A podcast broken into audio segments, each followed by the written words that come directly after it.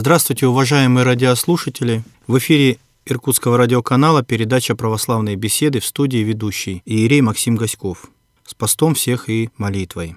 19 декабря по новому стилю, значит, по старому 6 декабря, в календаре Православной Церкви стоит день, который многим православным людям по-особенному дорог. Это день памяти святителя Николая Чудотворца, архиепископа из города Миры Ликийские.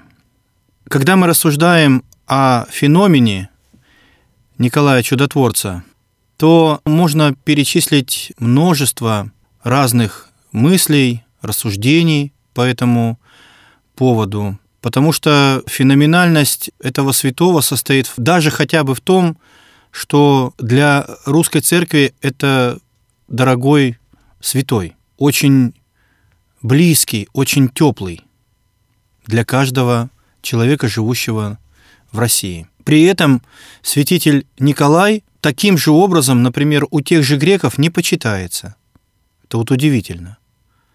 Хотя им он должен быть ближе, потому что святой, скорее всего, говорил по-гречески, и жил он в Малой Азии, которая тогда составляла часть греческого мира, греко-римского мира, точнее говоря. Соответственно, даже тот город, который сегодня носит совершенно другое название, в котором служил святитель Николай, носит наименование «Миры Ликийские». Это греческое наименование.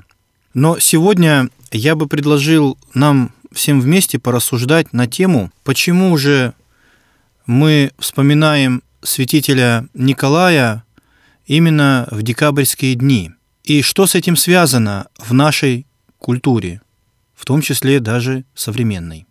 Феноменальность, наверное, вот еще в чем состоит святителя Николая. В том, что в народной памяти есть летний Никола и зимний Никола.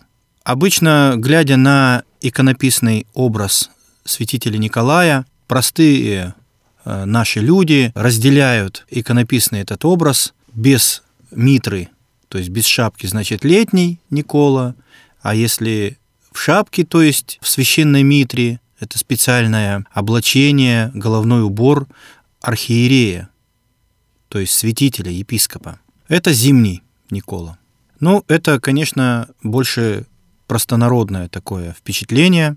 На самом деле Э, мы понимаем, что когда мы празднуем 21 мая, то это день рождения святителя, а 19 декабря – это день его блаженной смерти.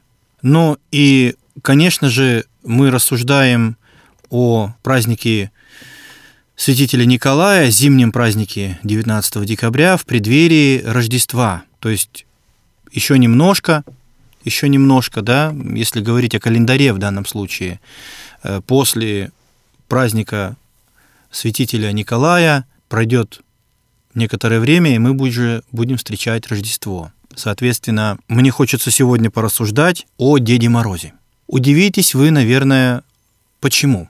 Но как бы нам странно ни казалось, но почитание святителя Николая и Дед Мороз, а лучше сказать его раньше называли рождественский дед в некоторых местах. А на Западе все его знают как Санта-Клаус, то многие исследователи сегодня приходят к выводу, что это одно и то же лицо. А лучше сказать, что прототипом для рождественского деда или Деда Мороза по-русски, или Санта-Клауса на западный манер действительно является наш любимый святитель Николай Чудотворец. Рассуждения мои вот к чему должны нас, наверное, привести. Наши русские предки верили, что в Николин день сам святой приходит на наши необразимые снежные просторы с неба, что он помогает людям, борется с язычниками, изгоняет бесов, а еще приносит с собой никольские морозы – Хотя э, на самом деле, конечно, Никольские морозы не надо путать с крещенскими морозами, потому что именно в эти дни декабрьские устанавливались всегда определенные такие снежные, морозные дни. И, по сути, это, э, если, допустим, для той же центральной России взять, устанавливалась мягкая, умеренно морозная погода со снежком. Но мы, конечно, жители Сибири, поэтому мы с вами не можем, наверное, так судить об этих днях, э, как э, живущие в центральной части нашей страны. Но и э, с другой стороны, мы живем в такие дни, когда на Северном полюсе происходит сильное таяние снегов. Это вызывает некое потепление в наших регионах. Отсюда наши такие, как мы говорим, теплые зимы, да, в сравнении, например, даже с второй половины XX века. Но мы должны понимать, что существует, во-первых, житие святого Николая Мерликийского, э, и при этом существует определенный такой сказочный пересказ о Санта-Клаусе или Деде Морозе. Ну, о Деде Морозе, наверное, мы знаем мало, но э, мы понимаем, откуда взята традиция. Традиция, конечно, взята, давайте скажем прямо, из Европы. Традиция, чтобы на Рождество приходил к нам некий персонаж и приносил подарки. Но, опять же, корнями эта э, сказочная такая традиция уходит в житие святителя Николая. Конечно, он не э, летает и никогда не летал, наш Николай Угодник, на оленях, на санях. Он не путешествовал по каминной трубе, не спускался никуда, да, мы видим, что его чудеса вписаны в повседневность, в быт, в историю городов и семейств. Каждое его чудо своими мотивами, любовью, состраданием к ближнему, они кажутся нам по-человеческими понятными. Действительно, он любил ближних, действенно им помогал и почитал Бога. Вот, можно сказать, лейтмотив его земной жизни. Горожане мир ликийских избавились его стараниями от голодной смерти – Моряки, плывшие в святую землю, по его молитвам, счастливо выжили в страшную бурю. Отсюда, кстати, идет традиция э, в наших машинах устанавливать небольшой такой иконостас, то есть три иконочки такие прилеплять на панель. И одна из этих трех икон – это икона святителя Николая, который считается покровителем путешествующих. Святой Никола спас от служебного разбирательства трех военных и обличил тех, кто их оговорил, защитил от бесчестия бедных молодых сестер, горожан из Патар, просто-напросто одарив их приданным. Кстати, отсюда идет и вот как раз традиция дарения подарков или подарков рождественских. Но для нас, людей, проживших эпоху советского строя, Советского Союза, э, Рождество э, кажется все-таки по ощущениям некоторым таким каким-то вторичным, что ли, праздником. Давайте скажем прямо, потому что мы привыкли к Новому году. Все традиции празднования Нового года это практически на 90, грубо говоря, 9% перешло к нам от традиции праздновать Рождество. И мы как-нибудь посвятим этому отдельную передачу, обязательно. Но в рамках э, данного нашего разговора мы не будем об этом повествовать. Соответственно, вот эта вся традиция дарения, дарение подарков на Новый год, на Рождество, это корнями уходит как раз в житие святителя Николая, потому что он так делал. Мы, по его примеру, делаем то же самое. Ну, например, э, в том числе связанный с именем святителя Николая обычай дарить детям подарки. Установился еще в средневековой Германии. При монастырях существовали школы, где в дни памяти святого устраивали соревнования в честь епископа. Нарядившись им, кто-то из учеников от его имени раздавал дары. В XVI-XVII веке традиция подарков на Николаев день не исчезла. Сладости и игрушки детям, наряженный святым взрослый, раздавал не всегда, а только за знание церковных молитв, и если получал верные ответы на вопросы о вере – кстати, детские молитвы святому накануне его дня усиливались. Малыши даже делали зарубки на дереве по числу молитвословий или записывали свои результаты на листках. Тогда же появились и первые башмаки для подарков, которые затем превратились в носочки, в чулки для подарков. Это были простые детские ботинки, которые малышня с надеждой и трепетом выставляла на ночь за дверь. И на утро обязательно что-то в них находила. Ну, конечно, практичные немцы не заметили метаморфозу некогда горячо любимого ими святого в просто волшебника. Смачного такого, нелепого, да, не брезгующего залезать в каминную трубу. Доброта, самопожертвование, забота о ближних из жития святого улетучилась и трансформировалась в детское озорство толстяка Клауса и подбрасывание в обувь вещицы конфет. А взрослые перешли от чтения жития святого детям к рассказыванию незамысловатых сказок о Санте у камина. Как и когда произошла эта подмена, это, конечно, вопрос истории.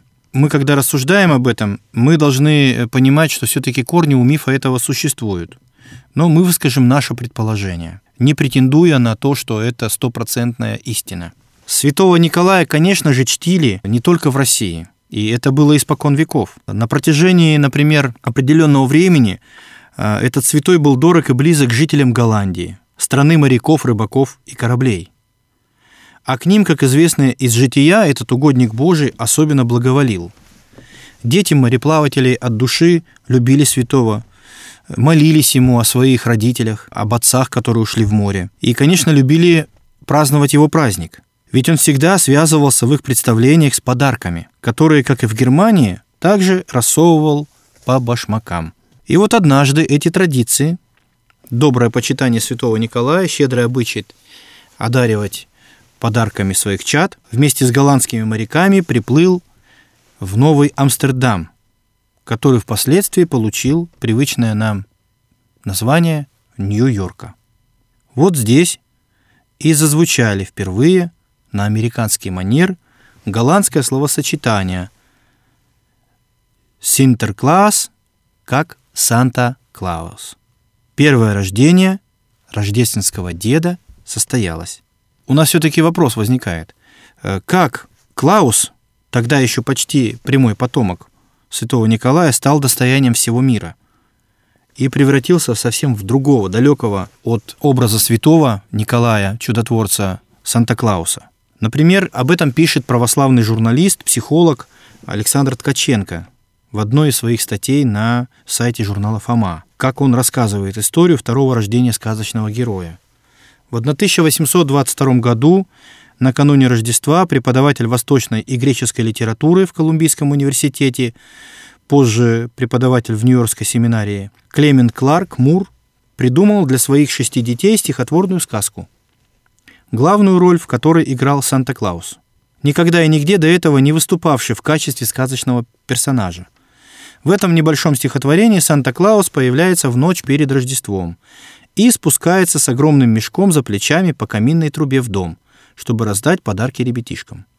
Изображен он был в виде эдакого веселого, жизнерадостного старичка-эльфа с круглым таким тугим брюшком и с трубкой, которую курит, не переставая. Дети пастора сразу же узнали в этом герое своего любимца, слугу и помощника Мура, упитанного и веселого голландца. Но в стихотворении отца их взрослый приятель предстал пред ними в шубе, с белой бородой и красным носом. Санта-Клаус у Мура разъезжает на упряжке из восьми оленей, а о его приближении свидетельствует скрип полозьев и мелодичный звон колокольчиков, привязанных к оленям шеям. Автор статьи приводит отрывки из переводов стихов Ольги Литвиновой. Я думаю, что будет кстати их здесь процитировать. «Я так и застыл у окна в изумлении. Чудесные санки и восемь оленей. За кучера бойкий лихой старичок. Да-да, это Санта. Ну кто же еще?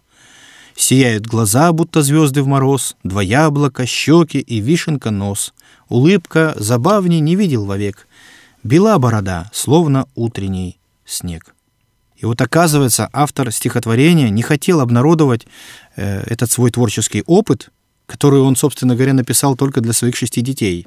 Но рукопись, которую он думал, что она так и пролежит где-то до конца его дней, где-нибудь там дома, один его друг отдал в редакцию какой-то местной газетки. И полным сюрпризом для Мура стало то, что его верши перепечатали многие ведущие СМИ, и даже нашлись те, кто пожелал издавать эти строчки отдельно. Вот так стихи, совершенно не предполагаемые для общего пользования, стали американским бестселлером, а Санта – одним из национальных символов в Соединенных Штатах Америки. И получается, что образ именно Санта-Клауса, он по отношению к святому все-таки, конечно, карикатурен.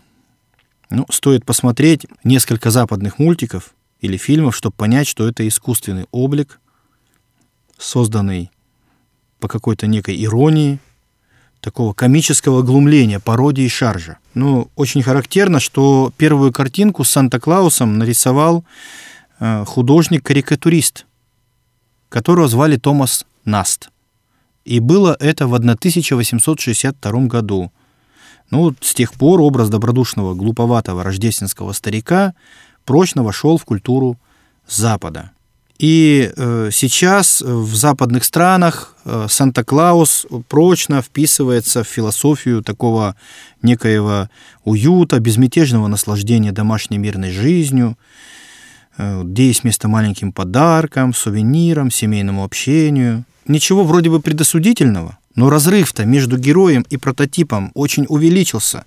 Это уже не тот Санта-Клаус, о котором говорили когда-то в Германии и в Голландии детям – то есть там подразумевалось, что это действительно святитель Николай, и в его образе выступали некие взрослые, так скажем, наряженные в его некий образ. А сейчас мы видим все-таки даже где-то противоречие. Красноносый, разнеженный такой, жирноватый старикашка в какой-то красной, непонятной, короткой одежде. Кстати, этот образ прививается и нашим детям сегодня через различные открытки, через различные сувенирчики, да, которые приходят к нам из Китая. Ничего не хочу сказать плохого непосредственно о самих китайцах, но э, именно вот эта культура, культура, э, благо мы еще не всегда понимаем, что написано по-английски, э, вот она приходит через э, вот э, различные такие сувенирчики, да. Соответственно, даже тот образ, который был подарен нам советскими художниками, Э, в нашем детстве, да, он уже немножечко начинает мутировать э, в того западного э, Санта-Клауса мы встречаем на сувенирах. Ну, например, мы видим, как Санта-Клаус курит трубку. Прекрасно понимаем, что святитель Николай не курил. И для нас курение связано все-таки с грехом. Или, например, окончательно оторвался от образа святителя Николая еще один искусственно созданный Санта. Это опошленный герой всяких распродаж и агрессивных маркетинговых акций. Даже я бы сказал, что наверняка мы вот э, совсем недавно слышали о том, как в той же самой Голландии выпустили некий рекламный ролик про Санту и его почитателя, и ну, об этом даже не хочется говорить в рамках нашей программы. Очень опошленный, искаженный греховный образ Санты – но надо понимать, что корни-то все равно идут к нашему любимому Николаю Угоднику. Поэтому все более этот красно-белый бренд теряет индивидуальное лицо и превращается в некую такую этикетку, и предприниматели на этой этикетке начинают зарабатывать, скажем так, дивиденды, деньги, да, прибыль э, на этом известном персонаже для нас-то все-таки важно понимать, что этот образ все-таки уходит к святителю Николаю. И когда мы, например, детям приглашаем Деда Мороза, то я думаю, что будет даже правильным иногда рассказывать им, откуда взялся Дед Мороз и кто это такой. Это может быть неким мостиком для нас, таким культурным мостиком, который будет рассказывать детям о вере, что Дед Мороз добрый не потому, что это некий языческий персонаж, а потому что прообразом Деда Мороза был реальный человек, живший в IV веке и сделавший так много для того, чтобы Христос прославился на нашем свете. И святителя Николая мы почитаем, потому что он не сам по себе делает какие-то добрые поступки, но на него также повлияла вера Христова, вера православная. Если бы не вера и сам Господь, то такого святителя мы бы не знали. И сегодня, в 21 веке, мы бы не слышали имя Николая Угодника. Много ли мы знаем имен из истории людей, живших в IV веке? Нет, немного. совершенно немного. И имена, которые мы знаем, часто сопровождаются именно христианской нашей верой и православной нашей культурой. Поэтому в эти дни мне хочется призвать на вас благословение Божие молитвами святителя Николая, архиепископа Мерликийских чудотворца, чтобы каждый из нас обрел веру его молитвами, обрел жизненные важные, главные ценности, которые заключены в нашей вере, чтобы в наших семьях этот семейный очаг, он не тлел, а горел ярким пламенем, чтобы мы от этого яркого пламени все грелись. И пусть Господь Его молитвами нашего любимого Николы Угодника поможет нам в этом. В эти холодные декабрьские дни мне хочется всех вас благословить именем Божиим, попросить вас проводить время рождественского поста благоговейно, вместе, посещая храмы, посещая богослужения, обязательно причащайтесь, обязательно участвуйте в таинствах церковных, обязательно исповедуйте свою веру. Делайте это. Знайте, что для нас мерилом является та вера, которую исповедовал сам Николай Угодник. А я на этом прощаюсь с вами. Всего доброго. До свидания.